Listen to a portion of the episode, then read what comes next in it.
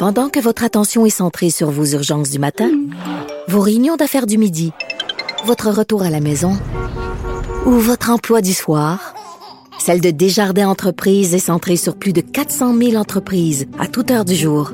Grâce à notre connaissance des secteurs d'activité et à notre accompagnement spécialisé, nous aidons les entrepreneurs à relever chaque défi pour qu'ils puissent rester centrés sur ce qui compte, le développement de leur entreprise.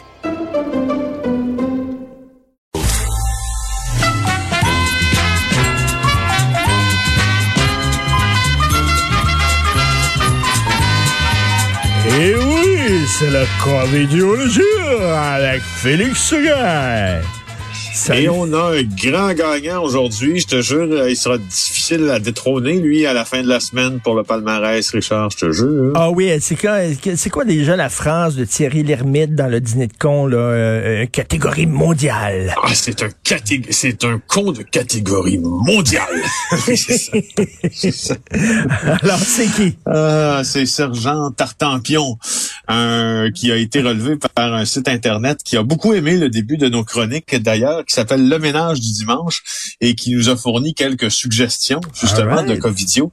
Alors on a Sergent Tartampion ici, ouais, merci beaucoup à vous qui euh, qui est au rapport et qui nous dit euh, bon ben paquet de, de, trucs qui se comprennent plus ou moins si tu veux sur euh, sur le vaccin forme d'évangile, si tu veux, là, qu'il publie sur Facebook, hein, c'est aussi parole d'évangile. Quand c'est quand ça se retrouve sur les réseaux sociaux, surtout quand c'est non vérifié, c'est encore plus vrai. Tu Alors, c'est une initiative qui qui est assez déjantée, rapporte le site, là, qui lance un appel euh, aux forces armées canadiennes, mais qui soutient aussi que nous vivons présentement un génocide au cas où tu ne le saurais ah, pas, ben Richard. Tu savais, bon, bien sûr, je t'apprends rien, tu connais, tu connais ton actualité, tu sais qu'on est en pleine période génocidaire et tu sais que Justin Trudeau euh, a utilisé les médias de masse, toi, moi, Québécois surtout, Radio-Canada aussi, pour disséminer de la désinformation à partir d'un complot maintenant là, de quel il fait partie avec Bill Gates et l'Institut Pasteur. Alors, euh, ce qu'il dit, lui-là, là, c'est qu'on a l'obligation, nous, comme euh, comme citoyen de déclarer qu'un génocide a eu lieu sous les ordres de notre gouvernement et qui continue euh, d'ailleurs à, être en cours, ce, ce, génocide-là. Alors, c'est assez clair. Euh, un génocide. Oui, un génocide, un, génocide. Préparé par ce qui, Préparé ben, Justin Trudeau aussi, devant le Conseil de l'ONU, tu vois, il l'a dit en 2020. Ben. Il a tenu euh, euh, un discours qui mentionne que, je cite, la pandémie actuelle est une opportunité pour introduire le Great Reset. Fin de la ah, citation. Évidemment, c'est pas vrai. Ça n'a pas été prononcé. Et euh, pour ça, je pense qu'il se. Ben, je pense que quand même, euh, il faut mentionner. Hein, euh, mais, mais c'est pas, c'est pas son vrai, son vrai nom là, Tartampion. Mais mais non, mais non, c'est pas son vrai nom. Alors, il verra peut-être comme dans le dîner de con bientôt qui l'a fait la boulette. Alors, il a fait la boulette, il a fait la boulette, il a fait la boulette. Alors, vous, votre nom, c'est juste. Alors, vous, votre nom, c'est Pignon. Alors, moi, c'est juste. Voilà. Oui, c'est juste. Ah, j'ai fait une boulette. Alors, euh, il y a un ex aussi aujourd'hui? Non? Euh, c'est une mention honorable euh, aujourd'hui. Je pensais que c'était intéressant de sortir encore une fois de nos frontières pour dire que Pierce Morgan, lui, a admis volontairement qu'il a été un covidio pendant une brève période de temps parce qu'il, en fait, il est monté dans un taxi sans masque pour sortir au restaurant un soir. Alors, tu sais, dans, Au ah. chapitre des idioties, il y a pire, sauf qu'il s'en est rendu compte assez vite. On le voit même, il a été capté par les paparazzis là, dans le ben, taxi, pas de masque, puis là, ben, il a dû s'excuser. Surtout quand t'es une personne connue, faut que tu fasses vraiment attention, sinon les gens vont dire eh, là, que c'est, comment ça, t'as pas de masque et tout ça là? Faut faire. Puis Pierce euh, Morgan en plus, qui arrête pas de rire des covidios euh, sur son compte Twitter. Donc, ben, il l'a échappé. Hey, ça, va être, ça va être le maudit gros party dans le temps des fêtes chez les Lebel. Hein? Famille Lebel, ils vont-tu fêter? Hein? Ouais, un retour sur euh, sur ces événements très gris là, qui plombent euh, l'Assemblée nationale, qui plombent euh, la famille de la victime qui a dénoncé dans ça. et qui plonge sûrement les proches de la famille Lebel aussi. Tu te rappelles, hier, euh, nous annoncions euh, à, Ben oui. à quoi? 8h moins quart, 8h15 à notre chronique aussi, Carole Lebel avait été arrêtée pour agression sexuelle. Et on apprend, j'en apprends un peu plus là hier euh, au cours de la journée. Bon, euh, Harold Lebel a été arrêté chez lui à 7 heures le matin par les policiers de la Sûreté du Québec. Il avait été rencontré, il semble, la semaine dernière euh, pour parler de ces allégations-là. Le mandat avait été émis pour son arrestation en novembre. Donc, ça faisait longtemps que ça se tramait, là, son arrestation. Des gens qui connaissent bien Harold Lebel nous disent que son attitude avait changé au cours des dernières semaines, Ah oui? euh, qu'il était dans un, un piteux état, quoi. Euh, et peut-être que ceci expliquerait cela. Quoi, il sentait que ça Euh, s'en venait, là. C'est ça? Ouais. Ouais. Il semble que aussi celui que l'on décrit comme le, le parfait gentleman de l'Assemblée nationale, le meilleur joueur euh, d'équipe et etc.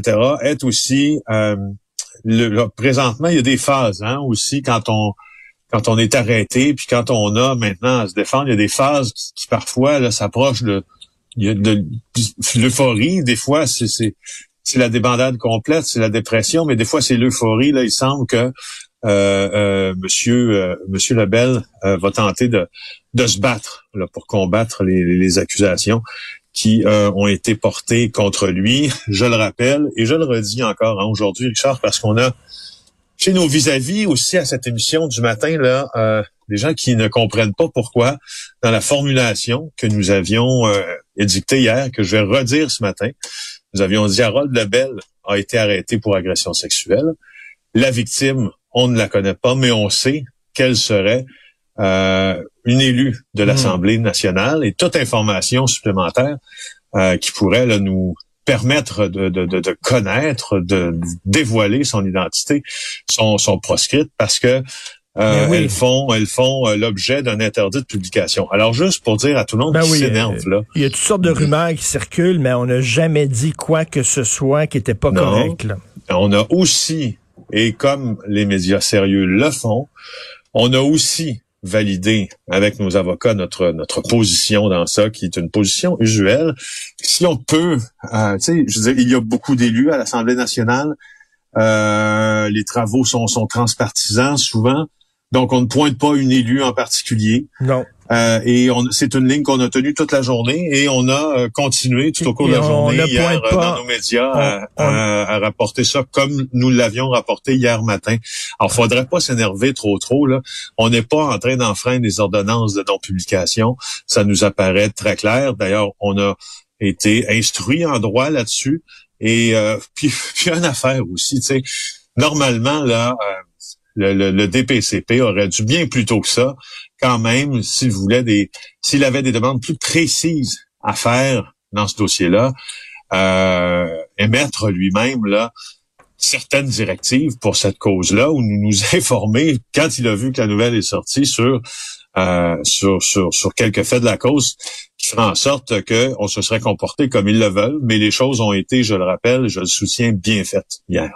Écoute, euh, je, en parlant d'interdit de publication, ça me fait toujours un petit peu sourire parce que, bon, tu sais, on est quand même à l'ère d'Internet qui se fout totalement des frontières. Et je sais pas si... Et rappelle-toi le procès Bernardo, qui était quand même euh, le procès le plus en vue peut-être dans l'histoire du Canada. Paul Bernardo et Carla Homolka, deux tueurs en série. Et il y avait un interdit de publication sur les détails qu'on donnait pendant le procès. Sauf que c'était un procès qui était couvert par la presse internationale. Donc, tu avais des journalistes étrangers, britanniques, euh, américains ici, qui, eux, dans leurs journaux respectifs, pouvaient écrire euh, tout ce qui se passait dans le procès parce qu'ils n'étaient pas euh, euh, euh, assujettis à l'interdit de publication, étant donné qu'ils étaient dans d'autres pays. Donc, tu pouvais aller au kiosque à, journal, à journaux et lire les journaux américains et tu avais exactement tout ce qui se disait dans le, dans le procès, mais le journal à côté, qui est un journal canadien ou québécois, lui pouvait rien dire. Tu sais, ça, ça montrait un peu l'incongruité euh, de- des interdits de publication à, Ouais. à- à l'époque de la publication internationale. Mais bref, euh, on va quand même euh, respecter ça. Puis on n'a jamais parlé d'un parti non plus concernant euh, la présumée victime. Non plus, c'est pas aujourd'hui qu'on va le faire. Et non, donc la sœur d'Harold Lebel aussi qui est dans l'eau chaude. Ouais, ça va moins bien hein? Pour les Lebel. Là, ça s'annonce pas trop réjouissant. Évoque ma, ma collègue Sarah Maud Lefebvre du bureau d'enquête. Euh, en plus d'avoir euh, été arrêté à Harold Lebel hier à Rimouski, sa sœur Claire Lebel va aussi devoir faire face à la justice en janvier, tout comme son frère.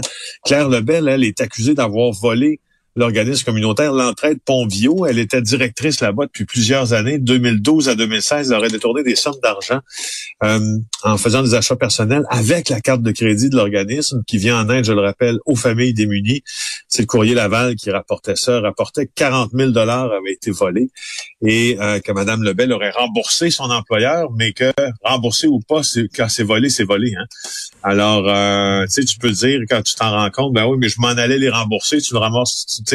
On peut se poser parfois des questions sur l'intention. C'est sur quoi le tribunal va euh, va se pencher. Alors, euh, bon, ben, ça va mal. bien, là, mais en janvier, elle est attendue. Euh, devant le tribunal aussi. Là. Ça va mal pour euh, la, famille Lebel, effectivement. Et puis hier, écoute, on, voyait, le, parlant d'Harold Lebel, euh, on, voyait les gens du, du Parti québécois et Paul Saint-Pierre Plamondon dans son point de presse, mon Dieu, qui avait l'air totalement bouleversé parce que non seulement on s'attend de la part des parlementaires qu'ils se comportent encore mieux que l'ensemble, que la moyenne des citoyens, mais paraît-il que lui était particulièrement aimé, Monsieur Lebel euh, était considéré comme un, gros nounours super gentil, c'est ce que me disait Claude Villeneuve. Claude Villeneuve qui était un ami, il dit je suis un ami d'Harold Lebel, puis là j'apprends du jour au lendemain que mon ami est, est arrêté pour un crime grave.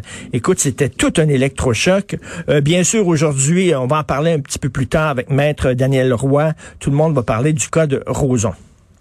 Ben oui, parce que euh, bon, il y a bien des victimes, je les comprends tout à fait, qui euh, se retrouvent un peu bouche bée devant le verdict, devant le verdict là qui a été rendu à l'endroit de je, je dis Justin Roson, mais Gilbert Roson, a quitté deux chefs d'accusation. On les rappelle viol, attentat à la pudeur. Alors, tu vois, le processus euh, judiciaire a suivi son cours. Pour l'instant, il n'y a pas d'indication d'appel. Alors, il a été acquitté selon les principes de droit criminel euh, qui régissent le droit canadien. C'est François-David Bernier, l'avocat, qui rappelle ça dans cette dans sa chronique dans le journal. Mais euh, il, il se pose une question. Il se dit, malgré la rigueur du processus et de l'acquittement, Gilbert Rozon est-il vraiment innocent? Parce qu'il se pose vraiment la bonne question, euh, Maître Bernier, aujourd'hui, puis c'est ce que tout le monde va se poser. Ouais, on sait bien, mais c'est-tu vraiment? Est-ce que ça le réhabilite au niveau euh, des mœurs? Je, ne, je, ne, je, ne, pense pas. Je, je pense que vraiment, ça, ça m'étonnerait qu'il retrouve son travail. Pourquoi? Oui, il a été déclaré, il a été acquitté, mais il y a eu tellement d'histoires, il y a eu tellement de femmes qui ont, qui ont raconté des choses que il, va rester une odeur de soufre autour de Gilbert Rozon et ça m'étonnerait qu'il retrouve euh, tous les jobs qu'il avait. Par exemple, il était animateur d'une émission en France, on le sait, il était co-animateur, il était juge.